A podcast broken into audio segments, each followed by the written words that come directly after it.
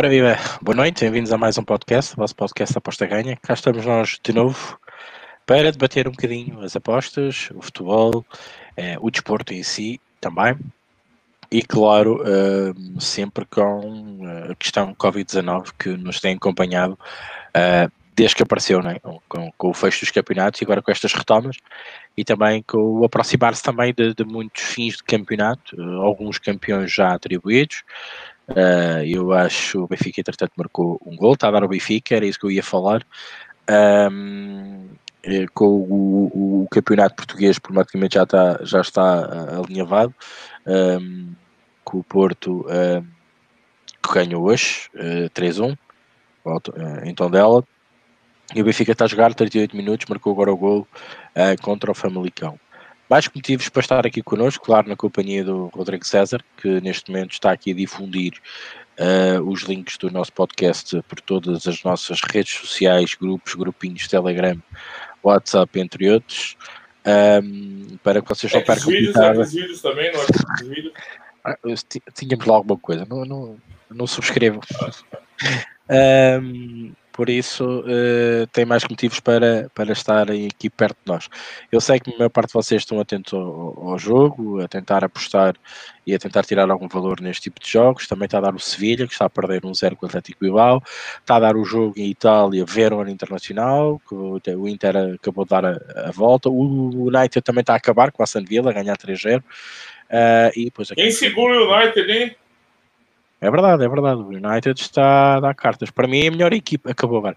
É a melhor equipa hum, neste pós-Covid que mais garantias nos deu, digo eu. Uh, ou, melhor, desde que o Bruno Fernandes foi para lá, uh, digamos assim. Desde aí que eles não, não, não sabem, não sabem jogar mal. Uh, mas pronto. Entretanto, tem uma tipo live aqui direta no, podcast. Um, para vocês poderem uh, também nos acompanhando, dar aqui um bocadinho mais de sal e pimenta ao, ao nosso programa. Uh, foi no jogo do, do Girona com a Almeria, foi por buscar aqui o over meio, uh, o chamado late goal, apesar de ainda estar aí a 68 minutos. não será um late goal, mas é um, um, um golo aqui a acabar esta segunda parte, a ver se entretanto cai aqui peregrino. Um, posto isto, um, mais motivos então para estarem perto de nós. Uh, hoje, claro, a malta está centrada um pouco né, nos jogos uh, que, estão, que estão a passar sobre o Benfica, como é óbvio que centra mais as atenções, até porque há aquela dúvida uh, se ganhava em Famalicão ou não, porque podia já ser hoje esse, esse entregado o título ao Porto, como ficou primeiro, ganhou e bem, e o Benfica, se não ganhasse, uh, podia, podia já entregar hoje o título ao Porto. Tudo na expectativa, também muito se lembra de volta da Liga Nós, já vamos falar nisso. Aliás, o Rocketman, uh, que esteve connosco uh, no Telegram ainda hoje, veio aqui falar-nos de, do que, é que se passou ontem com aquelas chamadas aos jogadores do, do, do, do Aves. Um, pseudo-chamadas aos jogadores do Aves, que, por visto, os jogadores do Aves uh, manifestaram algo sobre isso. Um, como é óbvio, nesse podcast anterior eu tinha falado que, que estava muito contente com a chegada de Lito Vidigal ao Setúbal uh, e pedi-vos uma memória, uh, voltassem atrás relativamente ao que aconteceu com o Boa Vista na época transata uh, e parecia que já estava a ver este filme. Não correu bem este jogo, vamos lá saber porquê. Uh, um jogo muito estranho mesmo, até a nível de movimentações de linhas. Eu, eu posso-vos dizer que venci esse jogo pré-live, mas não o, venci, não o venci no fim do jogo.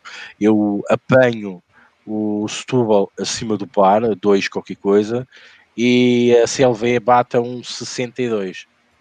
Eu quase que dá para fazer cash out uh, antes do jogo começar.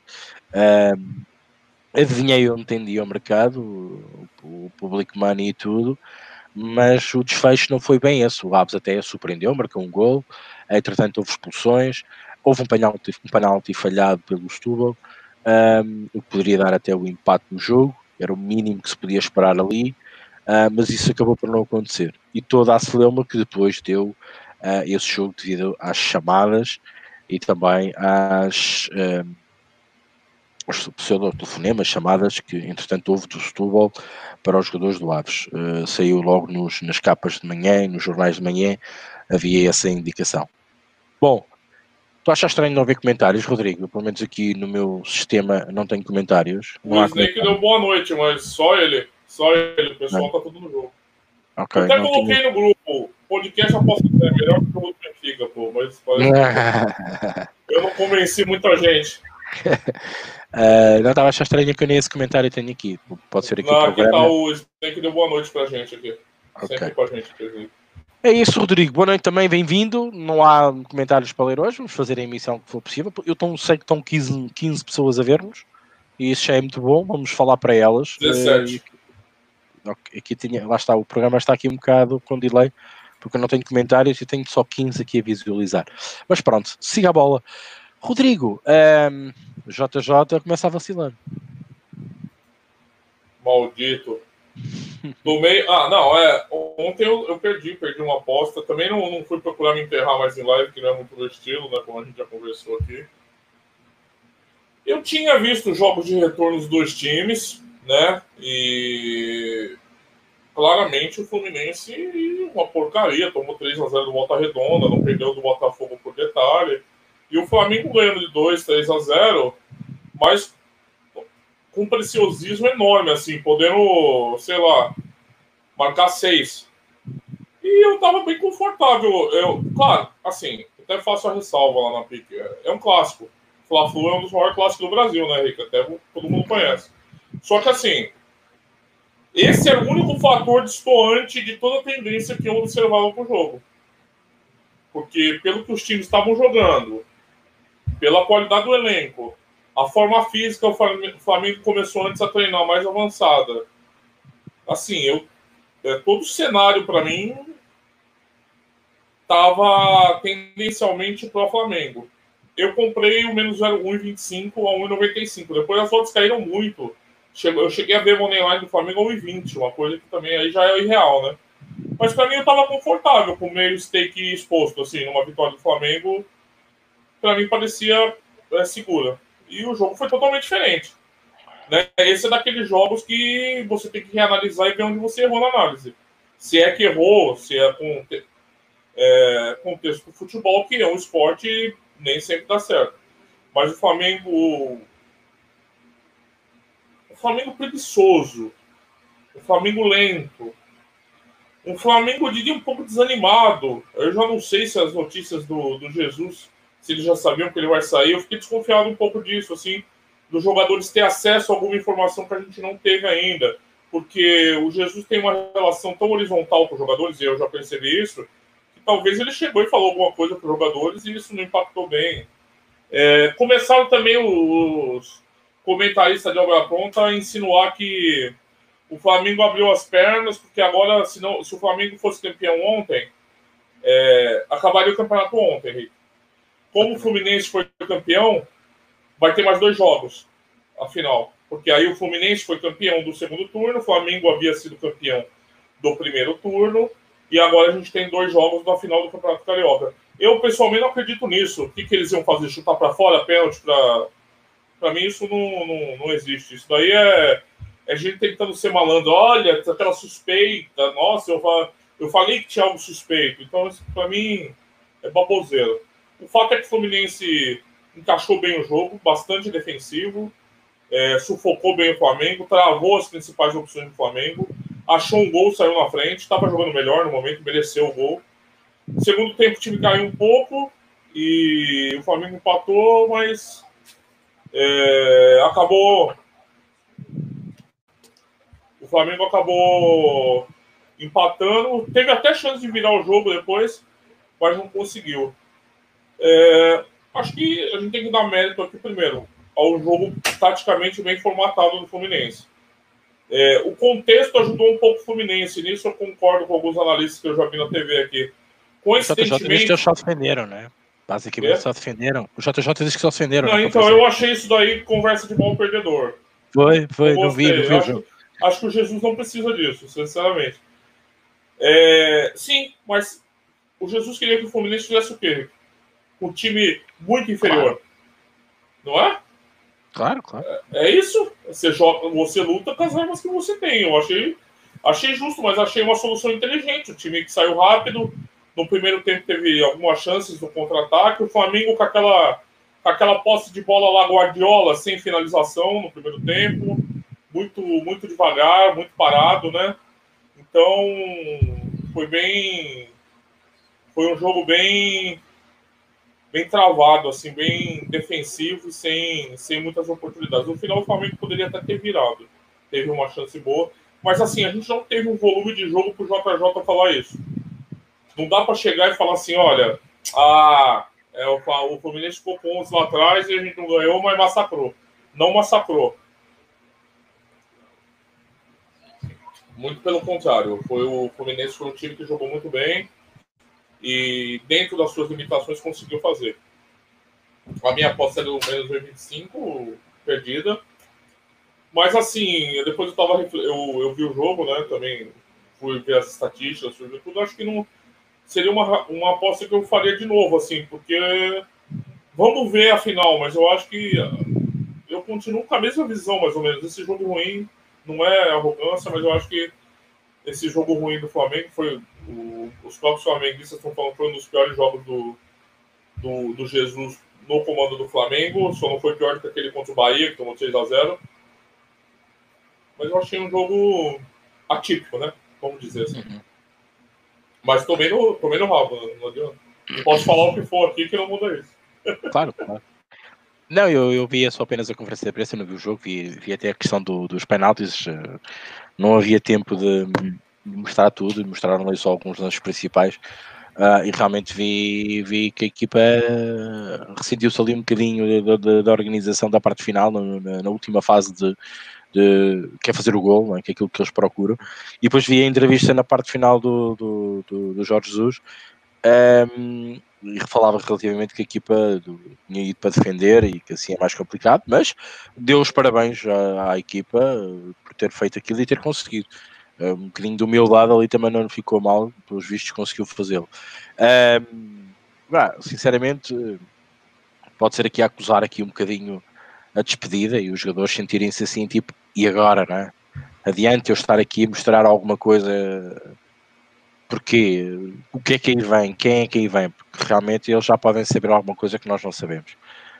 Um, e essa, essa passagem de testemunho um, pode ser complicada para, para, para, a equipa. Eu acho que pode abanar muito a equipa, a não ser que queiram ir buscar alguém do género uh, e apostar outra vez forte num jogador estrangeiro.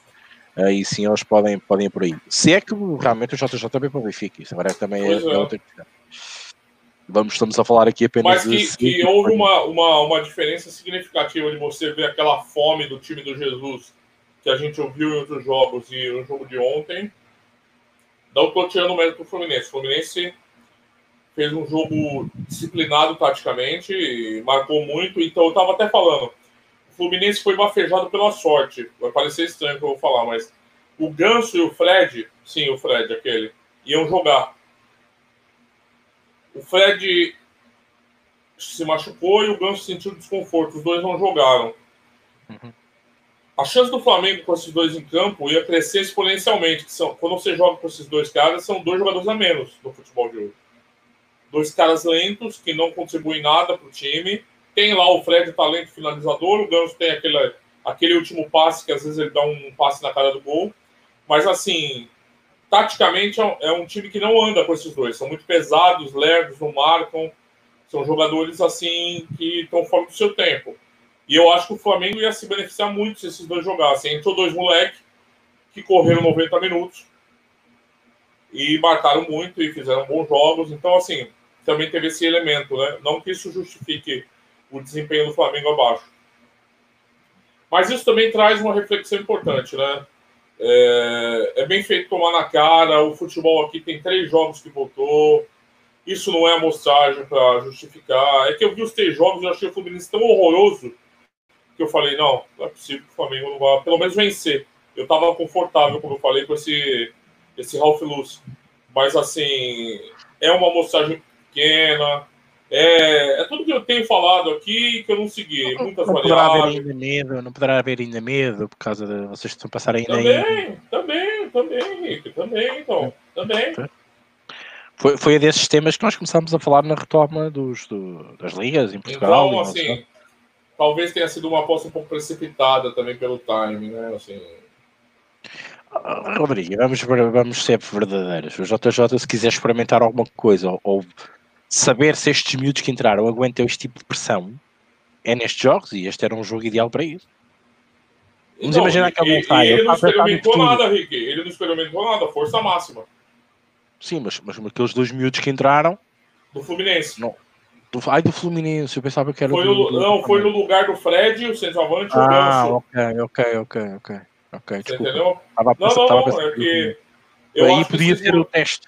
O estás a perceber era o teste do. JJ, mas não, sendo assim não. É, também achei a entrevista, ele deu uma entrevista só para falar TV no final, se recusou a falar qualquer coisa sobre transferência. Não falei, negou, nem. Foi. Não falou, Pois simplesmente não, Não. falou. Falou isso que você tinha falado sobre o desempenho no jogo também. Achei que foi um pouquinho, mas tudo bem também, normal. E foi um E, recorde. assim, E foi um recorde de transmissão. Exatamente. reforma mundial. Mas o Fluminense está se gabando que foi a torcida dele, mas não foi, né? Foi a torcida. Todo mundo no Brasil, eu liguei a TV aqui, pus no aplicativo do YouTube e assisti lá, pô, na, da Fluminense TV, né? Então, Claro, claro. Foi toda a tinha gente anúncio de que- cerveja, tinha anúncio de cerveja, loja de imóveis, tudo que você pode imaginar, um restaurante, tudo que É. você pode imaginar. Mas foi, foi realmente uma audiência bem grande. Mas foi um jogo, um aprendizado, assim. Toma cuidado ainda, né? Pode Uhum. ser cedo para a gente derivar. Os estaduais são os estaduais. Falando um pouquinho de futebol brasileiro, parece que o Brasileirão mesmo está confirmado para 8 de agosto. O Campeonato Paulista volta dia 22. Campeonato Paulista. E vai ser assim, aqui no estado eles zonearam as cidades entre vermelho, amarelo, la- vermelho, laranja e amarelo. É, o amarelo é a melhor situação, o laranja é uma situação intermediária o vermelho é uma situação crítica de quarentena quase estrita. E, por exemplo, vamos supor que aqui em Santos, aí que o Santos não possa jogar aqui, ele pode jogar numa cidade que esteja em condição melhor. E o Brasileirão também é isso. É, Ok. Todos os clubes aceitaram a possibilidade de jogar em outros estados. O que ainda vai relativizar ainda mais o mando, hein, Henrique? Não vai ter nem o estádio, às vezes. Nem o estádio. Porque, é, porque às vezes a gente fala, ah, tá sem torcida, mas tem o estádio, né? Tem o campo que ele conhece. Mas não. É, esse Brasil... E isso pode causar um negócio do Brasileirão muito forte, né? Tem equi- equipes que dependem muito do seu mando. É, o Santos na Vila é um exemplo. Eu sou torcedor, eu sei. O Atlético Paranaense na Arena. Tem, jogo, tem times que dependem menos, que nem o Flamengo. O Flamengo está acostumado a jogar em qualquer lugar e jogar bem. Então, isso pode trazer um elemento novo ainda. E também trazendo um negócio que eu até tinha conversado com o Danorte aqui, quando ele falou: ah, e o Flamengo agora vai dominar tudo. Já deu um tapa na nossa cara, né? Você vê. Um handicap positivo pro Fluminense tinha valor. Então, assim, o Flamengo é, um, é a melhor equipe do Brasil, uma das melhores da América do Sul, uma equipe muito forte. Gol do Sevilha. Mas Dois não tipos. vai ser, não vai ser essa teta toda como tá todo mundo imaginando. Vai ser essa, essa passada de carro, né? Tem, tem times, tem rivalidade e vai ter algumas dificuldades. Claro que o campeonato de pontos corridos ele facilita o time mais forte. Ir de volta na tua casa, na casa do adversário, há uma preponderância. Ontem foi mata-mata, né? Que a gente chama aqui playoffs, né? Um jogo empatou pênalti, você perde nos pênaltis com uma equipe inferior. Aconteceu ontem. Então, esse tipo de competição, como a Copa do Brasil e Libertadores. Falando nisso, reforçando, um, um dos. Já tinha comentado sobre isso. Um dos maiores medos do Jesus é a Libertadores, que é a prioridade dele que ele quer com o Mundial. Possa ser que nem tenhamos Libertadores. Pois. Porque os argentinos estão causando problema, a Comebol não está sabendo lidar com isso. Então, a se confirmar isso, isso seria uma força muito grande para o Jesus cair fora mesmo. Porque você imagina, o Benfica vai a Champions, né? E vamos supor que o cara, o cara para trazer ele vai oferecer alguns jogadores de, né, vai oferecer um time mais forte que o atual, né? Rick? Claro. E isso pode ser sedutor para ele, entendeu? Ele tem esse ele tem essa, essa- esse pezinho de nunca ter ido muito bem na Champions, né? Então pode ser uma oportunidade para ele. né? Bom, eh, vamos, vamos lá ver até que, até que ponto o Benfica tem dinheiro para isso tudo. Para, para- a Champions é muito complicada, né? Mas pronto. Olha, eu ouvi uma história estranha aqui. O, o Benfica tinha comprado o Pedrinho, lembra do Corinthians? Sim, sim, sim, sim. Mas chegou aqui e pediu para pagar daqui a seis meses. Claro. Parece que Estão à espera de alguma injeção, estão à espera de alguma injeção de capital. É, é, e o Corinthians, o Corinthians está com três meses de salário atrasado. Tava assim, esperando. Tava assim esperando o dia. Esperar o dia. Pois, é complicado. Um, pois, uh, isto, isto, está mal. Eu não sei, ou das duas, três, ou que vai para água abaixo, então eu acho que é a questão das eleições. Ele vai procurar um investidor, provavelmente, vai dar ali alguma capacidade na SAD e depois só com esse dinheiro é que ele faz os negócios que tem para fazer, porque senão não consegue. Digo eu, isto, filosofias à parte, eu cada vez, cada vez gosto mais do futebol, cada vez mais gosto, não gosto tanto do futebol português e há aí certas situações que já, já começam a, a, degradar-se e a olhos vistos, o caso ontem do Setúbal foi, foi isso mesmo. Bom. O que, que aconteceu, Rico? Só para você explicar um pouquinho.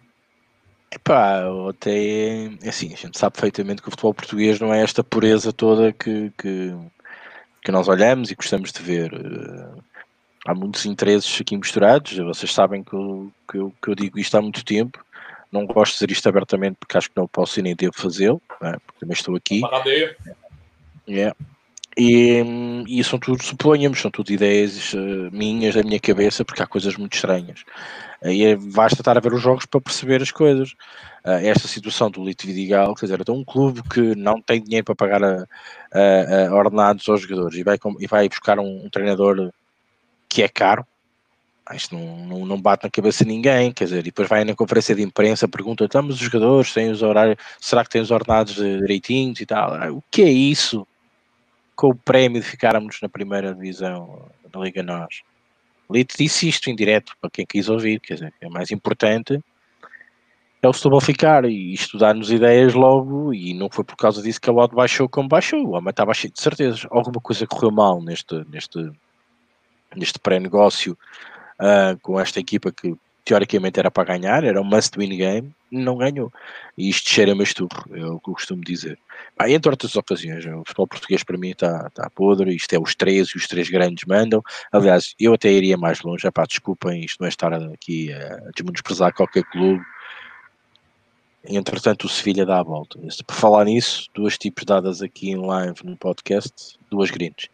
Um, e, e, a falta de dinheiro, isto roda entre o Porto e Benfica, Benfica Porto, o Sporting, eu acho que o Sporting para o ano estará um bocadinho mais perto do foco das decisões, vai chatear mais estes, estes grandes.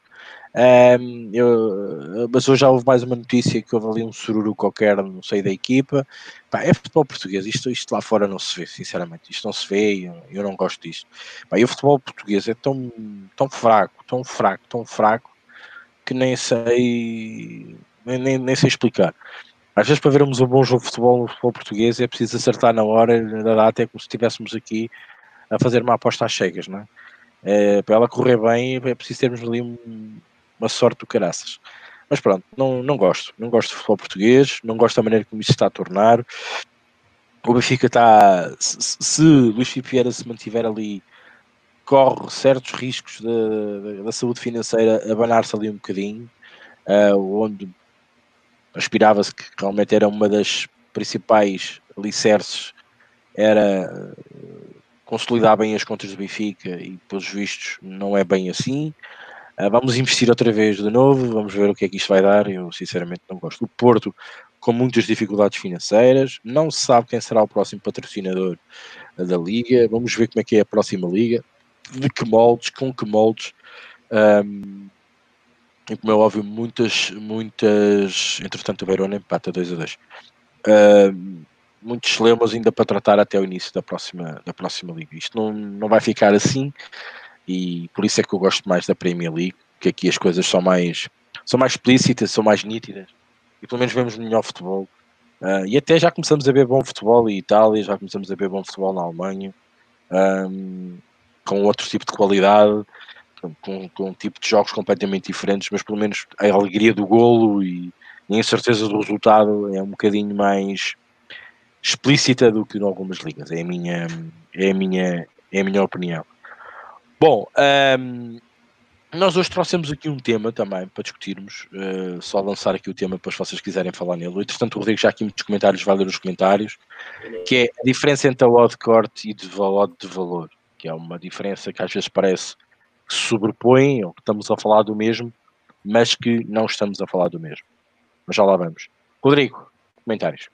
Eu vou até te dar um exemplo antes, porque isso daí, além desse artigo ser um artigo bem interessante, é, nesses grupos, às vezes a gente acompanha, tá assim, é, Benfica e Porto, aposta over 2,5 gols a 1,95. Aí embaixo, assim, não apostar abaixo de 1,70. Uhum. Você já deve ter visto isso milhares de vezes, né, na, nessas andanças de apostas. Então, eu acho interessante como cria-se esse intervalo entre a odd de valor, que eu suponho que é a odd original que a pessoa encontrou, e ao mesmo tempo ela está dando de barato que 20 ticks a menos ainda tem valor.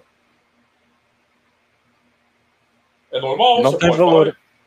Não tem, tem, valor. Não tem, mas é o limite. É né? o limite. Pois tem é. até ali.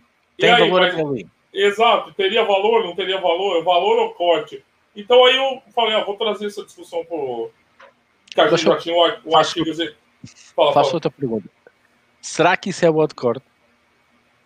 Boa pergunta também. Ou é o limite de valor? E aí onde estaria a hora de corte? Aí para que serviria a hora de corte nesse caso? Exatamente, exatamente. Para já, eu quando vejo isso, e agora vamos, já que trocaste o assunto, vamos, vamos, vamos tocar o assunto. Para já, quando vejo isso em certos grupos, como é óbvio, tens razão, é um bom exemplo disso. Eu não acho que aquilo seja modo de corte, eu acho que aquilo seja modo de controlo em que ele diz que daqui até ali, eh, neste momento o mercado está ali e tu podes ir até aqui. Uh, e se vocês fizerem mais ou menos as contas e começarem a pensar um bocadinho sobre isso, uh, vocês estão a reduzir ali, por normalmente são 40 ticks. Por norma. Não, não, às vezes são 45, são 42. Ele, ao odd que entrou, retira 40 ticks para trás. E diz que vocês devem entrar ali. Porquê?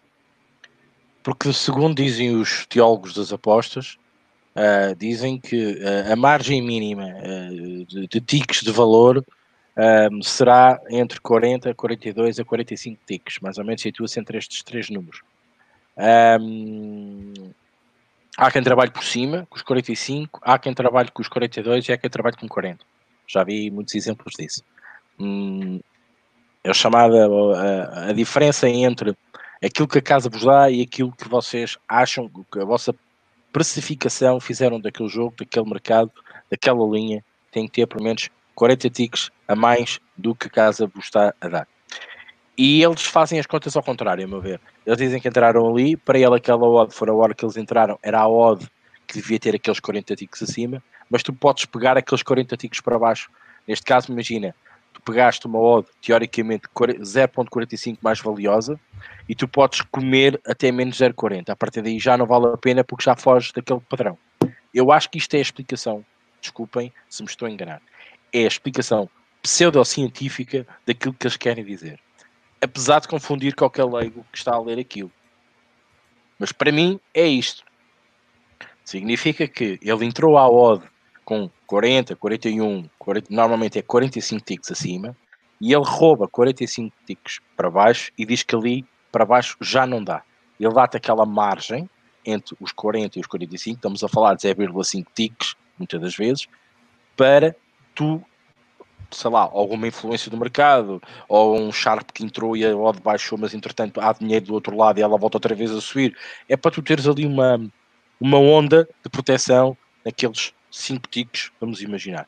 Porque até pode haver mais decalagem entre, entre as odds, ok? Estamos a falar do mínimo, que é os 45 ticks. Pode haver mais, ok? Porque se a odd estiver muito mais alta, vocês têm muito mais ticks para comer para vir para baixo até chegar aos 40 ticks mínimos, né? Vamos imaginar que a diferença é de 70 ticks. Vocês podem comer esses ticks todos até chegar ao mínimo 40. E, e isso pode ser, digamos, a, a nossa margem para trabalhar naquele mercado muitas das vezes confundo, como tu dizes, que é o corte. Para mim, o odd corte é outra coisa. Para mim, para mim não há odds de corte. Isso também é outro. Isto, provavelmente estávamos aqui a noite toda a falarmos destas três grandes hipóteses de, de, sobre as odds. Uh, uh, Agora, há uma odd mínima que nós gostamos de trabalhar, ou que nós, o nosso modelo, ou o nosso estudo gosta de trabalhar para acima de, ou que nós achamos que aquela odd já não é uh, uma odd corte. Por, exemplo, eu vou dar um exemplo muito, muito prático e que ninguém me consegue refutar esta situação. E já foi falado aqui muitas vezes. Um, vamos imaginar que estamos a falar de um Barcelona. Barcelona, não vamos falar deste Barcelona, ok? Barcelona de Messi, Iniesta, aquele Barcelona que dava 7 a 0 a toda a gente, ok? Que jogava com Pep Guardiola, de olhos fechados, aquilo era, era só à espera quando é que eu conhecesse o primeiro gol. Uh, e reparem que vocês entram no mercado em que a odd do Barcelona está a uns 50. E vocês andam a dizer ao mercado, a toda a gente que vos segue, por exemplo, aqueles que se intitulam tipsters, e a partilhar conhecimento e dizem a minha odd corte é um 63, por exemplo um 62. Normalmente é mais por aqui que as odds de corte funcionam em certos serviços, em, certos teólogos de, das apostas. Um, e depois apanham um Barcelona a um 55, a um 56, um 60. E tu vocês olham para o jogo e dizem, porra, o Barcelona do, do, do Pep Guardiola, do Messi, dos Iniestas desta vida e dos Chaves a um 60. Isto, isto tem 60 ticos de valor, não tem? devia estar a um. Aquilo é, é, é quase intrínseco que o Barcelona ganhe, não é? Estamos a brincar um bocadinho com a situação. Até, mas só porque está abaixo da odd corte, a gente não vai apostar. Eu acho que hum, isto é completamente errado. Eu, há uma teoria que eu gosto muito, que os ingleses usam muito, e que eu já vejo muita gente a adotar esta postura, graças a Deus. Há muita gente que já diz assim: eu não aposto um, em equipas. Eu não aposto em ligas. Eu aposto em preços. Eu, uma vez ouvi um gajo inglês a falar sobre isto uh, e disse assim: o homem tem razão. Não podemos andar a correr atrás das equipas porque. Mas como é que você não, constrói o preço?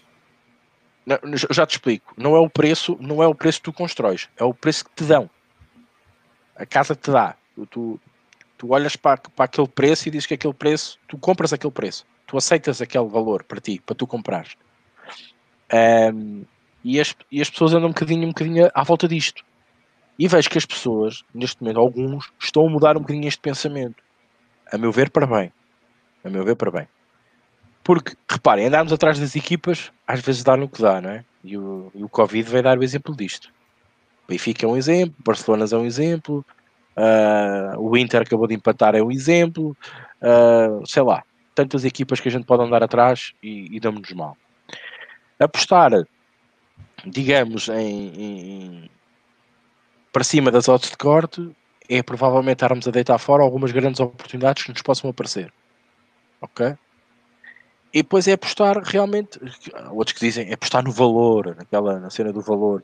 Claro que sim, é esta a ideologia, é apostar onde realmente aquela odd tem valor para nós. É que nós, não, estão-me a dar um 70 por aquela, por aquela probabilidade, eu compro, eu quero aquilo, eu aceito aquele preço. É quando a gente vai às compras ao hipermercado e dizem que a nossa lata de feijão está a um euro e nós queremos, compramos, está a um euro, está aceitável, eu quero comprar aquela lata de feijão porque até é um feijão que eu gosto e está a um euro. Olha, ontem, por exemplo, teve a 2 euros, mas hoje está a 1 euro. Então eu vou buscar, vez uma até leve duas. Vamos a brincar, ok? Mas, mas que seja, seja este paralelismo que estamos a fazer. Agora, a questão aqui é mais ou menos. Isto é o que me leva a, a, a achar que realmente a malta que, que, domina as apostas e estão aqui há muitos anos nisto começam a dizer que já não apostam em valor, este valor, apostam em preços. Porquê é que as pessoas estão neste momento a dizer isto? Porque neste momento, por exemplo, há um artigo belíssimo da Pinnacle sobre isso. Fala muito das, das odds oferecidas para Pinnacle na Premier League, que aquilo está mais que justo. Muito dificilmente a gente encontra ali os chamados 40 ticks famosos da nossa Fairline um, ou o tal valor na odd, porque a odd está justa, a odd está igual àquilo que nós pensamos. E nós compramos, certo? O feijão devia estar a um euro. Ah, eu quero um euro, eu compro feijão por um euro. Por isso é que neste momento o conceito mudou um bocadinho e as pessoas acreditam mais na teoria do, val do valor da odd, do, do, preço. apostam mais no preço. é qual tipo, referência? A, a, referência é sempre naquilo da tua análise, mas tu tens que perceber que estás valor. refém. Calma. Tu estás refém ao preço que te estão a dar. Tu neste momento, o valor é. Se o feijão tiver 5 euros, você compra? Podes não comprar. Achas que aquilo está caro demais e não compras. Okay? Qual é a referência? É o, o preço, o valor, o valor que ali está, e é o preço que te estão a dar.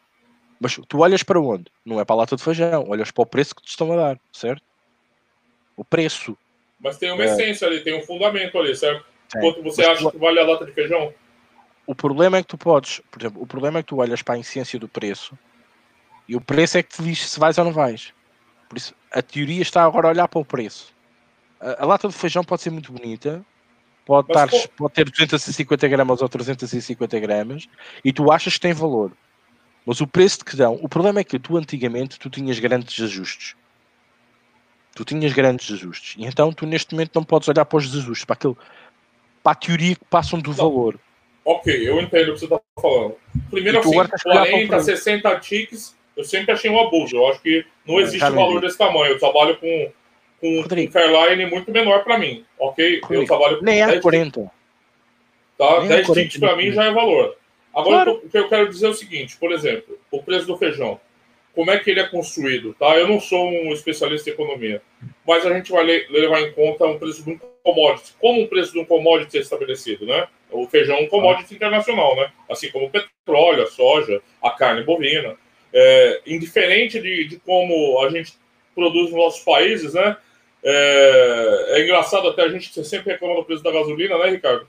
Todos os países, porque cai a gasolina, só não cai para gente. Mas para subir, sobe para gente. Mas isso é outra questão. Entre safra, pode ter tido uma geada, uma superprodução. É, a gente tem uma miríade de fatores que vão, é, na teoria econômica, estabelecer o preço do feijão. Uhum. É, margem de lucro, atravessador, blá, blá, blá, tem mil coisas lá, vai. Eu não quero, não quero, não, meu objetivo aqui não é esse. Mas há fundamentos específicos da carne, do feijão, da carne, de tudo, e das apostas, né? Uh, as odds são probabilidades, a gente sempre lembra aqui, né? Porque às vezes o pessoal esquece. É, uma odd é uma probabilidade associada ao desfecho, né? Então, quando a gente fala odds de 2, o que, que aquilo está significando? Ó, tem X chances disso acontecer. É, você compra essas chances? Qual foi as chances que nós calculamos para aquilo acontecer. Aí se tem valor ou não. Só estou lembrando do, do, básico aqui. Porque quando a gente, você me fala que a gente tem que olhar só o preço, parece que a gente está esquecendo os fundamentos. Está esquecendo a base, você entende? Sim, sim, mas não, mas não. O parâmetro que a gente usa. Porque você vai ter um parâmetro, eu vou ter outro. Eu não digo que tem que existir só um parâmetro. Mas assim, a gente vai ao mercado com um parâmetro. Esse parâmetro já foi chamado de Fairline, de blá, blá, blá, blá, blá. Muda toda hora que eles querem vender um curso. Mas, assim, é o quanto a gente considera o, o valor daquilo ali. Quanto aquilo vale. Quando a gente vai ao mercado, como a gente vai ao mercado fazer uma compra, a gente não paga qualquer coisa. A não ser quem é milionário e é indiferente aquilo para claro. produto. Mas se eu for comprar um iogurte, eu tenho um, um parâmetro que eu vou analisar: o arroz, o feijão, a carne eu estou indo com parâmetros para as compras. Nas apostas eu enxergo da mesma forma. A gente vai às compras, mas não somente com o que está oferecido ao mercado. A gente vai cotejar o parâmetro que a gente tem, seja lá como a gente desenvolveu isso, não me importa agora, com o que está sendo oferecido no mercado, que foi também desenvolvido pelos traders a partir de parâmetros também. Então é um cotejamento de parâmetros, né? que aí eu vou comparar se aquilo vale o que eu considero que valha ou se a realidade imposta está sendo muito cara para mim, né? Então, aí eu saio, eu não fico no mercado. Eu não consigo pensar no que está sendo ofertado como se a gente é, do jeito que você falou, parece que a gente está indo no mercado da Venezuela ou em Cuba, vai? Para dar um exemplo econômico. é né? isso, né? é isso. Quer, quer. Não quer, é. vaza. É. Não sei. Mas basicamente, mas basicamente tem sido isso. E tu deste aí um bom exemplo e acho que simplificaste na perfeição aquilo que eu queria chegar. Que é neste momento é, tens este preço. Queres, queres, não queres, procura outra casebra para depois apostar. Neste momento andamos um bocadinho assim. E, e isto, uh, para quem está nisto de uma maneira diferente nas apostas, uh, deixa aqui uma, alguma irritação. E agora vamos buscar aquilo que nós começámos a falar, ou de corte ou de valor. E às vezes nós temos que abdicar da odd corte, abdicar da odd valor, porque ela pode estar ali muito tangencialmente e a odd corte não faz sentido tê-la né, para, este, para, este, para este resíduo. Eu acho que todas aquelas teorias que defendíamos há 5 anos, ou 6 ou 7 anos atrás, quando o Rodrigo diz antigamente havia 60 ticks de decalagem, agora há 10. E agora digo-te, não há nada. Por exemplo, há um, há um, há um, há um artigo da Pináculo que diz isto mesmo, com, com, com, com estatística e com, com odds retiradas da Pinnacle, com CLVs, e não há, não há margem para, para, para Fairlines. Eu diria-te então, morreu a Fairline. A Fairline nasceu há dois anos e a Fairline, a Fairline, a Fairline vendida, não é a nossa Fairline, Rodrigo. A Fairline vendida, aquela parametrizada, aquela que diz ai vais ou não vais, essa, essa morreu. Essa feita em tabelas que dá aquele número, uh, acabou. Essa, essa Fairline acabou. Porque as casas sabem que nós estamos a fazer aquele trabalho e elas não nos vão, não vão cair no erro de nos dar aquele, aquele, aquele sumo onde nós trabalhávamos. Isso iria nos possibilitar que dois para a frente iríamos ser EV positivos, porque nós estávamos sempre a trabalhar acima, estávamos sempre a ter mais probabilidades de sacar dinheiro à casa. E isso diminui. E diminuiu. Prova disso, a Pinnacle foi uma delas. Primeiro, falaram aqui muito bem, e já lá vou, porque acho também muito importante. Falaram do Moneyline, dos juízes do Moneyline. Isto é outra celeuma. Eu fiz há pouco tempo, numa, numa, jornada da Bundesliga, a questão dos juízes e comparei os juízes nas odds portuguesas, nas casas portuguesas e nas odds estrangeiras. Nas casas, casas estrangeiras, falei numa casa russa até. Reparem que não é assim tão descabido quanto isso realmente os juízes nos moneylines estão pela hora da morte. Sobretudo os jogos, como é óbvio, que centram mais a atenção do apostador. Sobretudo o apostador lúdico, que mete aquele jogo numa múltipla, que faz 30 por uma linha, ok?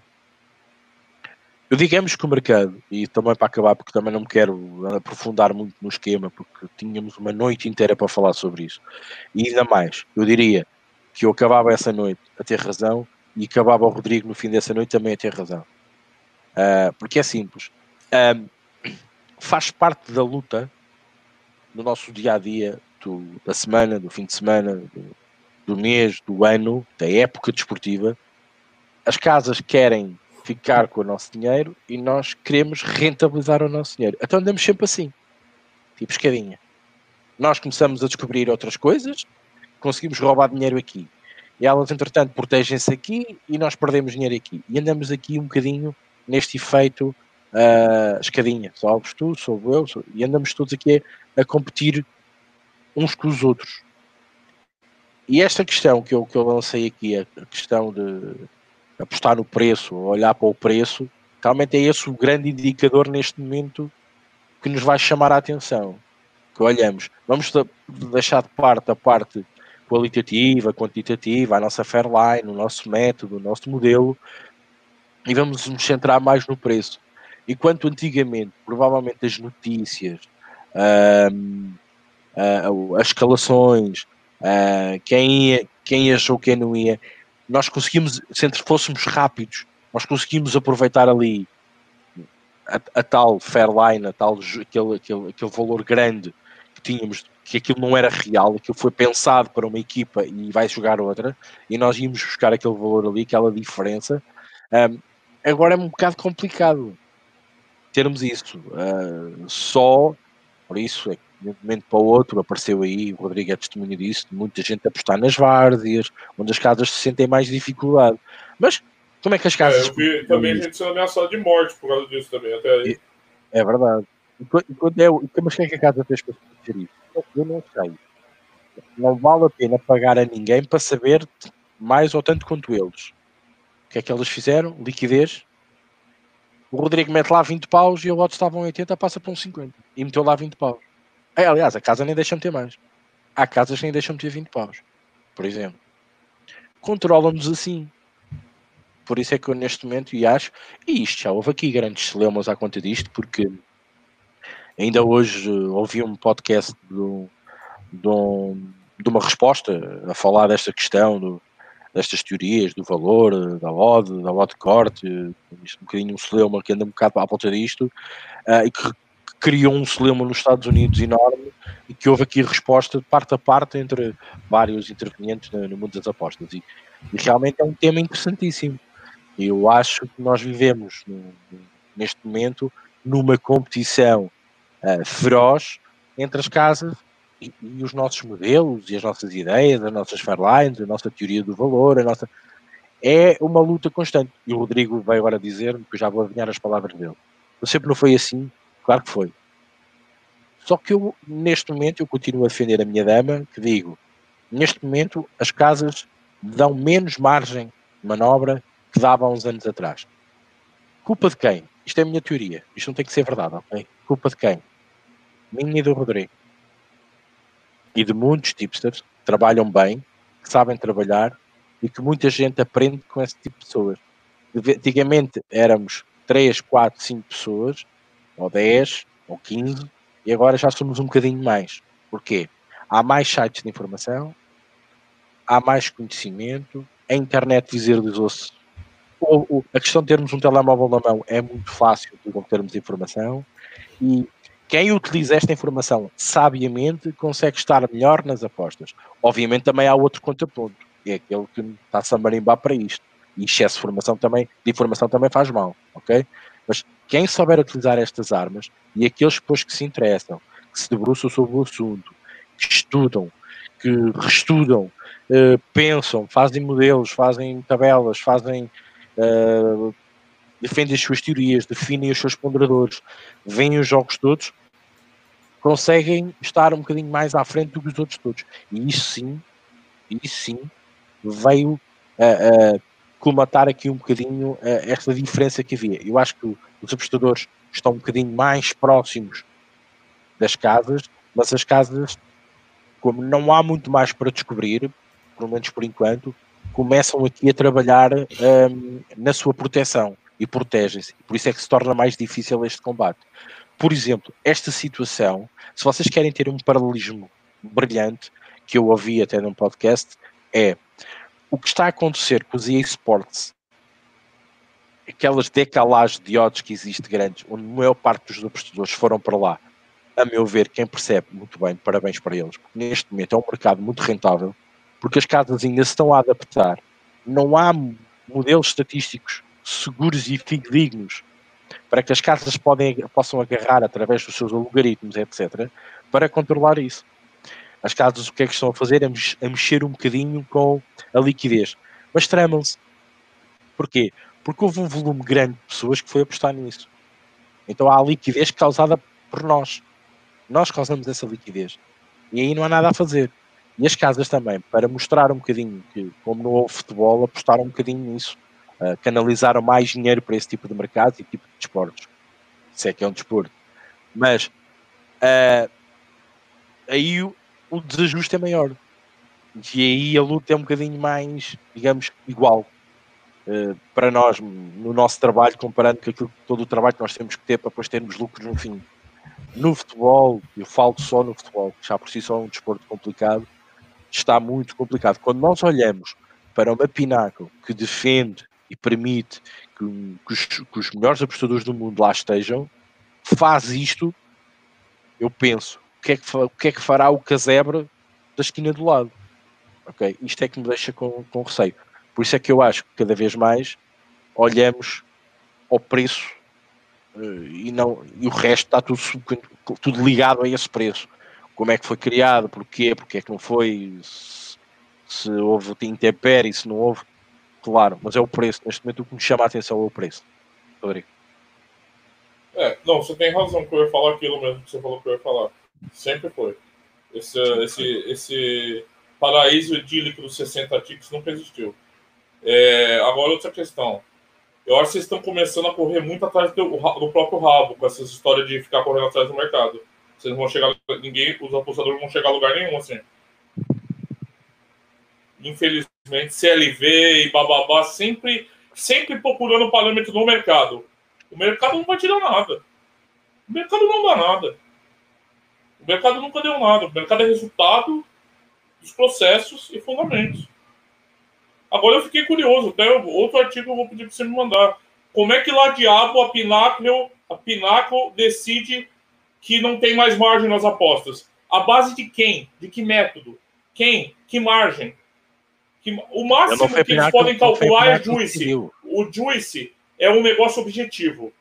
Tá? Você calcula pela porcentagem que está sendo cobrada ali. É perfeitamente possível acompanhar, como você falou, o aumento ou a diminuição e associar isso a, a períodos de incerteza, igual o Covid agora, que como você já destacou várias vezes, que as casas ampliam o juice para se, segura, se segurar mais, se assegurar mais. Agora, cada apostador é um universo. É impossível, conceitualmente, um artigo que diga que as apostas não têm margem. Eu posso ter agora um apostador ganhando rios de dinheiro com a margem que ele encontrou numa aposta e que ele está encontrando nos campeonatos. Isso não existe, é subjetivo. Como é que você vai padronizar isso? Cada apostador é um método. Cada apostador é um valor. E eu vou repetir outra coisa: a Fairline não morreu, o valor não morreu. O valor continua sendo a única forma de um apostador singular ganhar apostas na vida. Não acabou, não vai acabar, porque ele é o único caminho. Como esse caminho é traçado, você pode andar no Fiat 147, ou num Porsche, ou numa Ferrari, ou no Mercedes, igual o Ricardo. E, né? Tá melhor, já é um negócio mais sofisticado. Mas a questão é a seguinte: o valor é a única forma. Você procurar odds no mercado é EV menos, mas isso é tão velho que eu não sei como ainda está em discussão. Se você uhum. seguir mercado, você vai ser EV menos. Sempre. Esse negócio de esportes, um, um, uma parte, Henrique. Me dá tipster de esportes com, dois, com duas mil apostas e ROI de 10%. Aí a gente conversa. A gente conversa. Quem está ganhando o rio de dinheiro? Está ganhando até quando? Está ganhando como? Apostando no XBET? Então, a gente tem que tomar muito cuidado com essas histórias. Muito cuidado. Para mim, o único caminho é valor. É, não, não existe. Não é à toa que é a teoria mais consolidada de apostas. Se você vai apostar em live, se você vai apostar de ponta cabeça, se você vai apostar no primeiro tempo, segundo tempo, nos 15 minutos finais, late goal, bababá, bobobó, bububu, não importa. Você está sempre caçando valor ali. Não mudou de nome. Pode mudar o terreno, mas não mudou de nome. A Fairline, como ficou popular o nome, é simplesmente um parâmetro de você buscar valor no mercado. não é porque uma teoria é antiga, como a teoria econômica, que continua vigendo. Vários dos conceitos que a gente vive hoje foram inventados há 600 anos atrás, sistema bancário, ou todo mundo acha que o mundo surgiu com o sistema bancário. Não. Sistema bancário é um conceito. É um conceito recheado de pesos, contrapesos, um monte de coisa. Eu não sou economista. A teoria do valor continua sendo a única resposta satisfatória. Se as pessoas estão se especializando mais em cantos, em lives. Eu acho ótimo. Não é porque eu não domino alguma coisa que eu acho ruim, eu não sou assim. Mas é, continua sendo valor. Quando você, quando o Ricardo vai lá, não, o Rico é louco, e lança uma ordem, é porque ele viu o valor. Não é porque o mercado está dando para ele umas migalhas. Não. Muito pelo contrário. Às vezes ele ataca odds altas. Tem valor ali. Agora, aí eu vou te falar. Como você, você chega no valor? O valor é subjetivo. Não vai ter artigo nenhum da Pinal que vai me convencer que vai falar que os jogos agora não tem mais margem, porque essa pessoa decidiu que não tem mais margem. Qual a base estatística dela? Para ela pode não ter mais margem, eu acredito. Ó, meu método, eu posso chegar aqui amanhã e falar assim, ó, meu método chegou no limite. Eu não consigo mais encontrar valor nas odds. Eu acabei, eu preciso me reinventar. Mas sou eu. Sou eu, não é o mercado. Pode ter gente, um cara aqui do meu lado, fazendo rios de dinheiro. E eu não. Mas não tem um modelo igual ao teu? Não tem, é outro estranho, modelo. Estranho seria Ricardo, eu posso chegar aqui e falar, Ricardo, acabou, vou parar, de, vou parar de apostar, tô seis meses, só perco dinheiro. E o Ricardo tá ganhando dinheiro. Eu falo, pô, ele precisa se reinventar, ele precisa mudar. Eu tô ganhando. Né? Por quê? No fundo, por quê? Porque é o método do valor, é como ele chega no parâmetro. Eu nem vou falar preço, que esse termo, você tem razão, preço é bom, mas está tão vagabundeado aí pelos malandrão. É um parâmetro, gente, é, é só um parâmetro. É só um parâmetro, é só aqui, ó, uma régua. Que você mede a realidade.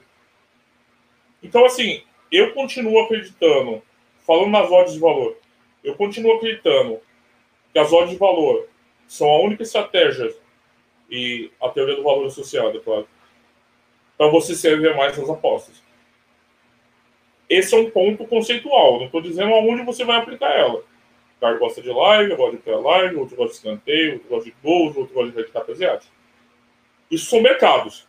Isso não tem nada a ver com como você procura valor nos mercados. Mas o conceito não, tá, não pode estar tá abandonado. Quer dizer que agora eu vou chegar no mercado lá, tem três chuta podre. Eu vou escolher uma e comer? Não, isso não existe. Isso, isso a longo prazo vai servir menos. Isso vai servir menos. Você vai comer só coisa estragada, você vai comer só coisa sem preço. Né? Como disse bem o Pedro Sun naquela dimensão, e eu adorei a definição, é questão de margem. Né?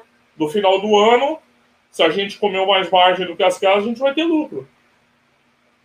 Então, assim, eu, assim, é, eu acho que a gente não pode ser precipitado para enterrar, assassinar é, alguns conceitos que demoraram tantos anos ainda para ser lapidados e a maioria das pessoas ainda não domina. E mesmo a gente que tem um pouco mais de casca demora para se adaptar e sempre está aprimorando, né? Ontem eu estava conversando com o Felipe é, Oliveira, nem sei se ele está online aqui, está com dificuldade de né, encontrar variáveis, transformar variáveis qualitativas em variáveis quantitativas, já que é um método. Então, assim, eu acho que o ofício do apostador continua o mesmo, né?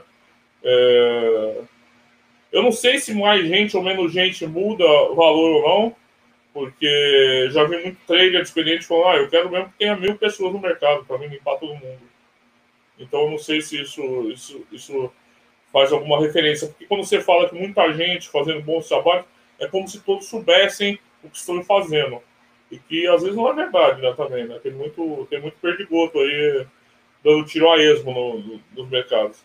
Então eu não, eu, não, eu não, consigo enxergar esse, o fim da linha para, vamos dizer talvez a teoria mais clássica das apostas que a gente tem até hoje, que é roubada também da economia, mas é um pouquinho nossa já. Né? Sim, isto é um, sempre um conceito muito, diria, não é complicado perceber, é sempre um conceito um bocadinho difícil, é, porque também não há prova empírica daquilo que estamos a dizer, aquilo que vamos defender, é um bocadinho o tacto daquilo que nós vamos sentir todos os dias nas apostas. Eu, eu, eu continuo a achar, e foi por este caminho que eu tracei para mim, uh, e acho que pode, poderá ser o melhor para mim. Um, mas, mas, mas, acho que requer também um investimento muito alto do tempo e da paciência, e, que é, se isto está tão feio como dizem, ok, e eu acredito que sim, porque eu noto, eu noto de dia para dia, mas o Rodrigo já anda nisto há mais tempo do que eu, e para, para ele isto é uma constante na vida, não é? É uma condição sine qua non para ele. Um, mas eu noto que eu encontro menos gaps, uh, menos, menos, encontro cada vez mais juízes, mais juízes, mais jogos fechados, mais jogos sem valor do que aquilo que encontrava há muito tempo atrás. Eu tenho, eu tenho uma base para mim comparativa com isso, porque eu, eu utilizava um modelo estatístico uh, para eu poder comparar e sabia que antes tinha X, agora tenho Y, eu consigo olhar para isso e, e, não estou a medir mais nada, estou a medir, eu sei que estou a medir uma época para outra, onde provavelmente se estiver a fazer isso para a Liga Italiana, eu estou a sofrer consequências disso, porque não tem nada a ver uma coisa com a outra, eu sei disto, mas eu noto que tenho menos capacidade de reação do que tinha há uns anos atrás. Um, e a minha ideia sempre foi, então, se tu tens menos janelas, menos frestas, vais ter que abrir essas frestas, vais ter que abrir estas janelas, vais ter que abrir a porta para poderes ter um, um leque de trabalho maior para poder ser mais rentável, não estares tão oprimido apenas a trabalhar numa só situação. E foi isso que me fez partir para o live, onde a teoria está lá na mesma, só que na vertente live, ok?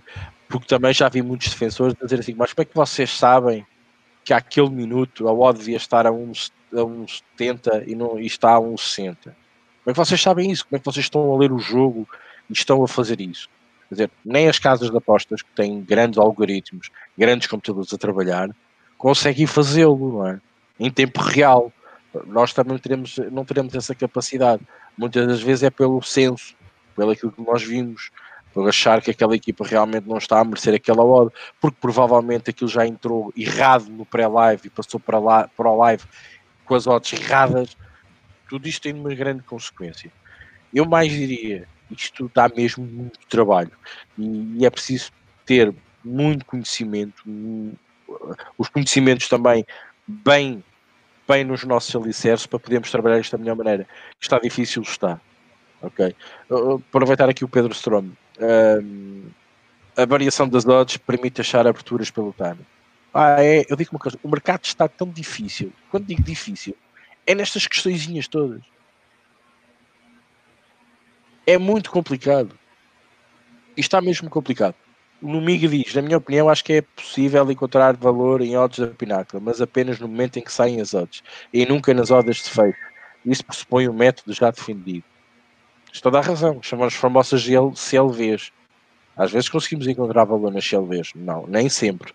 Mas a, a está justíssima. Mas eu poderia dizer que o método do Pedro está esgotado. Se ele não está encontrando mais valor no mercado, talvez seja claro. reformular o método. É aquilo que eu estou a dizer. O que é que eu fiz? Então, se eu não tenho tantas entradas em pré, o que é que eu vou fazer? Vou ter que.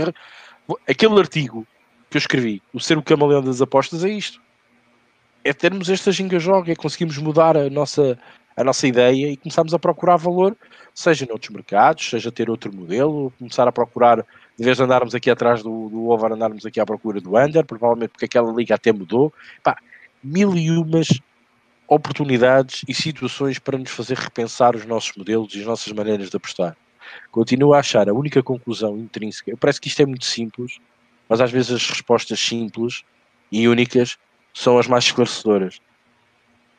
Quem é que manda? Apesar disto estar tudo ligado, CLVs, odds de valor, estudo qualitativo, ponderadores. É o preço. É esse que vai nos dizer se nós vamos ou não vamos, se compramos ou não compramos. Se está caro, se está barato, se está, se está justo, se está um bocadinho acima, se está em promoção, se não está em promoção. É esse preço que nos vai fazer pensar e trabalhar a nossa, a nosso modelo, a nossa Fairline, a nossa teoria de valor. É o preço. É simples. Preço. O preço vai nos dizer tudo basicamente. E nós aí é que começamos a trabalhar. Perante o preço começamos a trabalhar. O preço do mercado? O, preço da OD. A OD. A OD. A OD está aquele preço. Não, a OD abriu aquele preço. A OD está aquele Bom, preço. Mas aí, aí a gente está o trabalho. Se a gente olhar primeiro o mercado antes da gente, tem um problema. Não, não, não. não. Eu não estou a dizer que tu tens que olhar antes. Estou a dizer, o preço é que te vai dizer. Vais? Não é a Compra que dizer ou não compras. Sim, tu compras ou não compras, mas tens o indicador preço. Se ele não tivesse lá o preço, tu não sabias quanto é que aquilo custava. Se não tivesse certo? o preço lá, não tinha pausa também, claro. não tinha ódio, não tinha nada. Então, o que, é que te, o que é que neste momento te, tem mais poder na tua decisão? O valor. O que é que... Sim, o teu valor. Mas tu olhas para o teu valor e dizes, ok, tá, devia estar a 1,80. Olhas para o preço e a 1,60. Vais? Não. Mas é uma decisão tua. Não vais. Ok, estava a pensar, a lata do feijão devia estar a 1,70, está a 2. Não, Vai? Vou. vou. Está a 2? Vou. O preço é aquilo que te define, basicamente, se tu vais, muito, muito, muito sumo, ou não vais. O preço, eu não estou dizer que o preço manda. Qual a revolução disso? Qual a revolução desse conceito? Não é isso que A evolução é que muita gente está a perder tempo com uh, aquilo que tu estavas a dizer. Agora estou, estou a teu favor. Uh, Fairlines, ponderadores, papapi, modelos, XPTO, algoritmos, não sei o quê. Mas o que é que isso adianta se o preço não tiver aquilo que a gente achar que dá para ir ou não dá para ir? O, o, o que é que isso nos vai fazer para a gente ir ou não ir? O que é que manda? É o nosso conhecimento, o nosso, a, a nossa ode, que nós criamos na nossa cabeça por todos os modelos e mais alguns que nós podemos ter criado. Mas quem vai definir, quem vai ter o martelo na mão e vai dar a ordem, basicamente, intrinsecamente, é o preço no mercado que nós estamos para apostar. Ou esperamos para que a odd suba, ou não compramos e não vamos, ou outros vão buscar valor a live. Neste momento é o preço. O, o preço vai nos dizer praticamente tudo. Se nós temos razão no nosso estudo, se vamos ou não vamos, é ele que nos diz. Mas já nos dizia. O problema é que nós antigamente o preço estava sempre, digamos, inflacionado. Nós conseguimos trabalhar tudo e fazer tudo e encontrar essa inflação. E trabalhávamos muito por cima. Agora não estão tão bem assim. As coisas estão mais justas. É isso que eu digo. E o preço, muitas das vezes, com a diferença que o Rodrigo diz, e voltamos sempre à vaca fria. Os 60 ticks acabaram. E eu diria, e agora eu digo, os 40 acabaram. E o Rodrigo diz: 10 ticks é Eles bom. nunca existiram. Teoricamente nunca existiram. E os 10 ticks é bom, não é, Rodrigo? 10 ticks Oh, é Eu me lambo, eu me lambuzo com 10 ticks. Exatamente. Então, o preço está lá, não é? Continua a estar lá como ponto de referência. Por isso é que eu digo, não se iludam com isto. E não coloquem odds de corte. Epá, cada mercado é um mercado. Cada jogo é um jogo. Cada liga é uma liga. Cada aposta é uma aposta. Isto é muito importante pensar. E cada aposta é uma aposta. Ok? É só isso. Eh, Eu quero que vocês fiquem com esta ideia, claro. O preço. Não é o preço que manda, não é o preço que é o rei da cocada preta agora, agora já não é Fairline, é o preço. Não, o preço define. O preço é aquilo que as casas dizem assim, para esta situação acontecer, isto vale Y. O problema é que antes elas bardalhavam-se a isso. E agora nem tanto. Agora até naquelas ligas que elas não se preocupavam tanto, agora já se preocupam. E isto é aquela escada que eu estava a falar. É muito complicado lutar com isto. Por isso é que muita gente deriva para outros caminhos, por isso é que outras pessoas procuram que a escada demore mais tempo, a casa demore mais tempo a reagir e nós, enquanto esse tempo vai e não vai, nós vamos ganhando dinheiro para que eles conseguem e outros não. Ok? Isto é muito importante. Perceber este conceito, estarmos a olhar e dizermos assim: o preço diz-nos alguma coisa. É, é, é, é, é o, ou o nosso travão ou o nosso acelerador? É, é, é a nossa realidade ou não é a nossa realidade? Eu neste momento olho muito para o preço. E aquilo que nós vamos fazer quando compramos alguma coisa. E ele é que vai me dizer: opá, olha, o Benfica empata. Ah, por isso, eu gosto de olhar para o preço. Neste momento, o preço a mim chama muito mais a atenção e diz mais do que todas aquelas explicações, ponderadores, pesos, contrapesos, papapi, papapá. O preço a mim é que me diz tudo neste momento. Mas continuo a fazer esse exercício. Primeiro defino na minha cabeça o preço que devia estar e depois vou olhar para o preço que me estão a dar. E se eu fizer isto, eu se fizer uma aposta por fim de semana deve ser muito. Porque eu estou sempre a errar. E aí o problema é meu.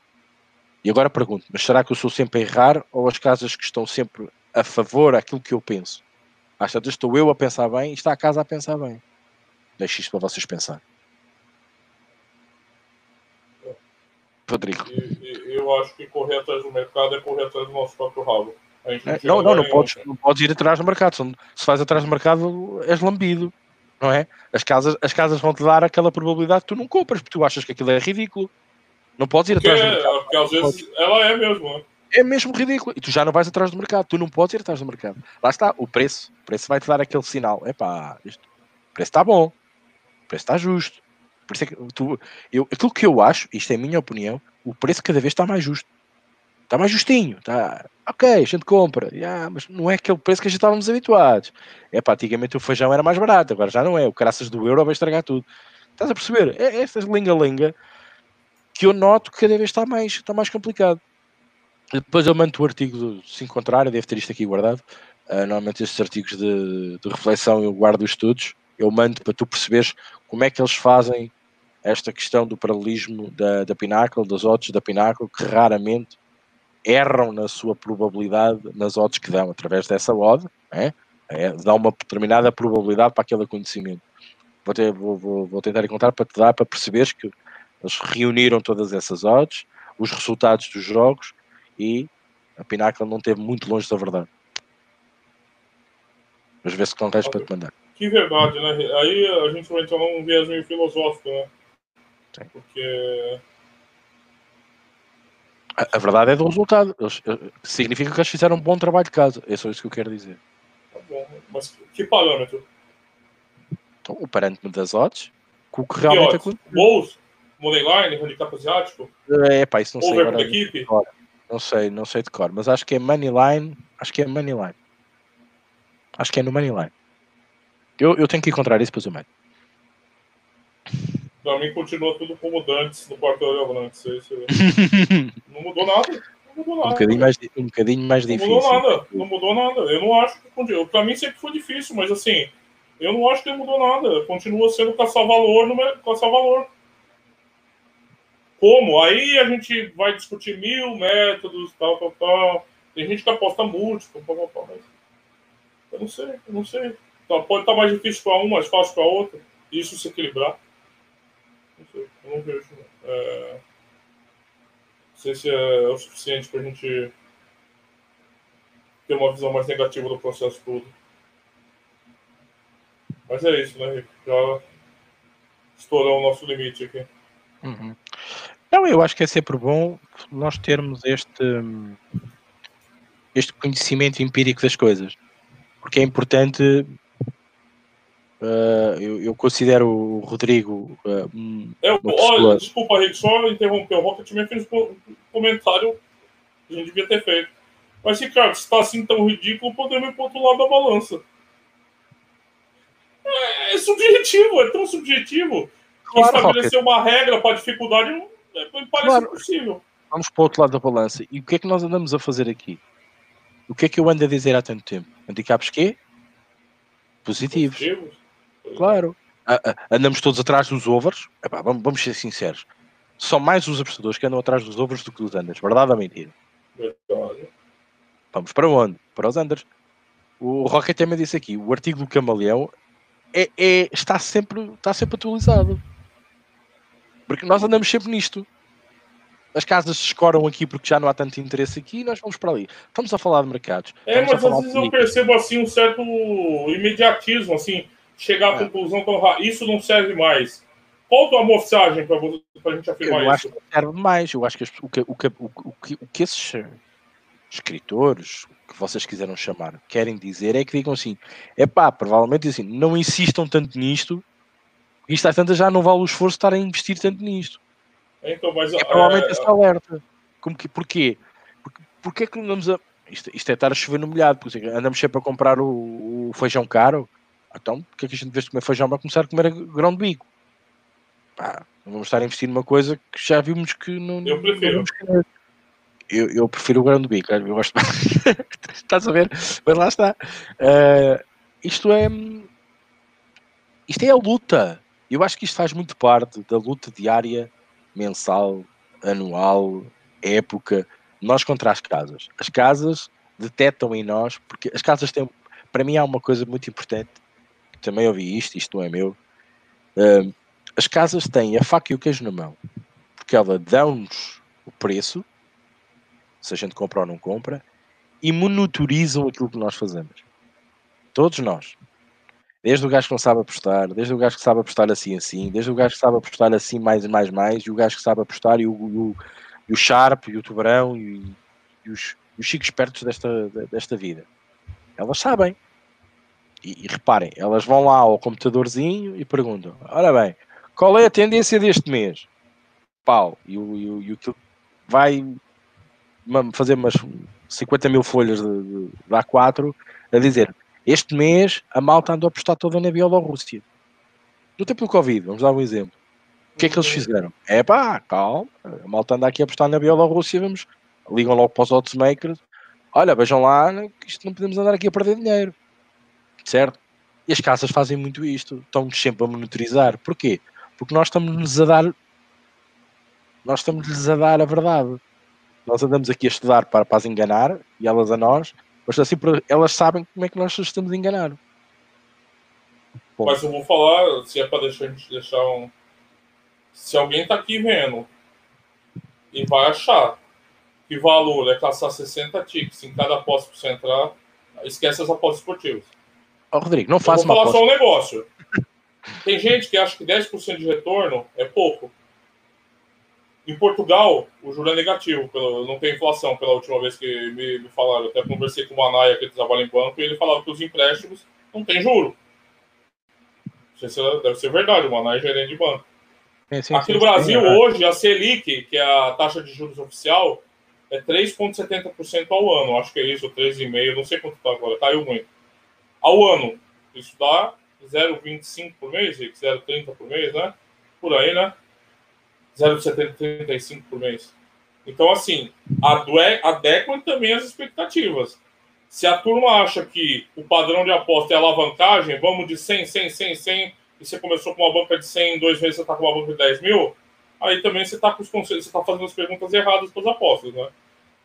Então, acho que assim, tem que ter uma adequação também de expectativas e de resultados.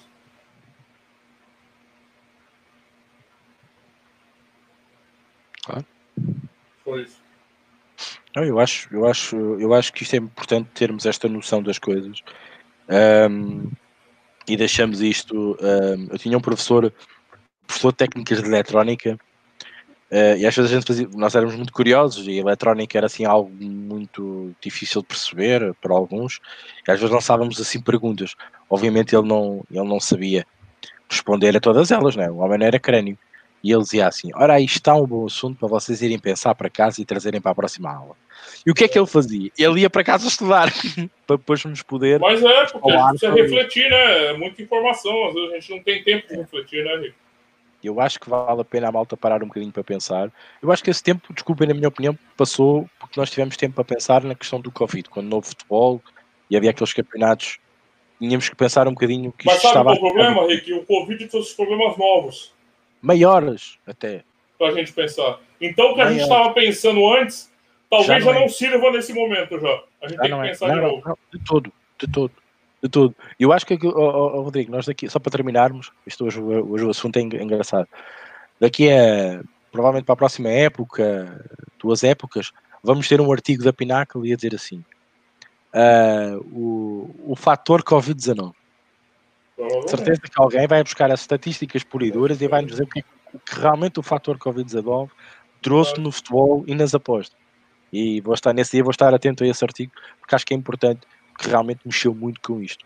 As casas andaram à deriva, nós também, andámos todos aqui, todos à deriva, até os jogadores andaram à deriva, as equipas andaram à deriva, andámos aqui um bocadinho a trocar dinheiro com as casas, diria, diria, diria eu. Mas acho que as coisas agora estão a equilibrar mais um bocadinho, é a minha opinião. Muito obrigado a todos os comentários. Rodrigo, também, muito obrigado por este, esta companhia, este tete a tete. Isto é importante, um, porque assim só conseguimos evoluir nas apostas é discutindo uh, de uma maneira saudável e, claro, tentando explicar e também compreender uh, o outro lado da balança, que neste momento até começa a ser importante olharmos para ele. E agora, sendo um bocado Rodrigo César, sempre foi, sempre teve valor, só que a malta vai tudo atrás do, daquilo que gosta mais, ou daquilo que é normal, ou que é que é parametrizado. E às vezes é isso que as casas também jogam connosco. Rodrigo, obrigado, força. É, eu que agradeço, o Rick agradeço os comentários e quem sabe nessa segunda-feira a gente tenha odds de corte, odds de valor, parte 2, a vingança. A vingança. é verdade. A revanche, ou a revanche. A revanche, a revanche. O rock, é, porque exatamente. teve muito comentário bom aqui que a gente pode selecionar para fazer um segundo, uma segunda edição dessa claro. E, e aliás, e a malta tem falado no Telegram assuntos para nós tocarmos aqui, Pá, mas também temos uma hora, é difícil compactar isto tudo. Um, e temos que tentar falar um bocadinho sobre tudo e depois claro também queremos explicar bem as coisas e é complicado uh, chegarmos a todo lado. Hoje houve este assunto, haverá a parte 1, parte 2, a ressurreição, seja o que vocês quiserem chamar, uh, tipo Resident Evil. Um, vai haver muitas oportunidades para falarmos aqui, obviamente, quando os assuntos até forem mais fáceis de falar e mais fáceis de assimilar, vamos trazer aqui à emissão. Obrigado a todos, obrigado Rodrigo mais uma vez, um grande abraço, bom fim de semana, divirtam-se, boas apostas, cuidado aí com as teorias, com essas propagandas muitas das vezes que vos colocam nos olhos. Há uma coisa muito importante, usem isto e falem muito uns com os outros que é com esta discussão que vocês ficam mais sábios. Um abraço e até segunda-feira à hora do costume. Até lá.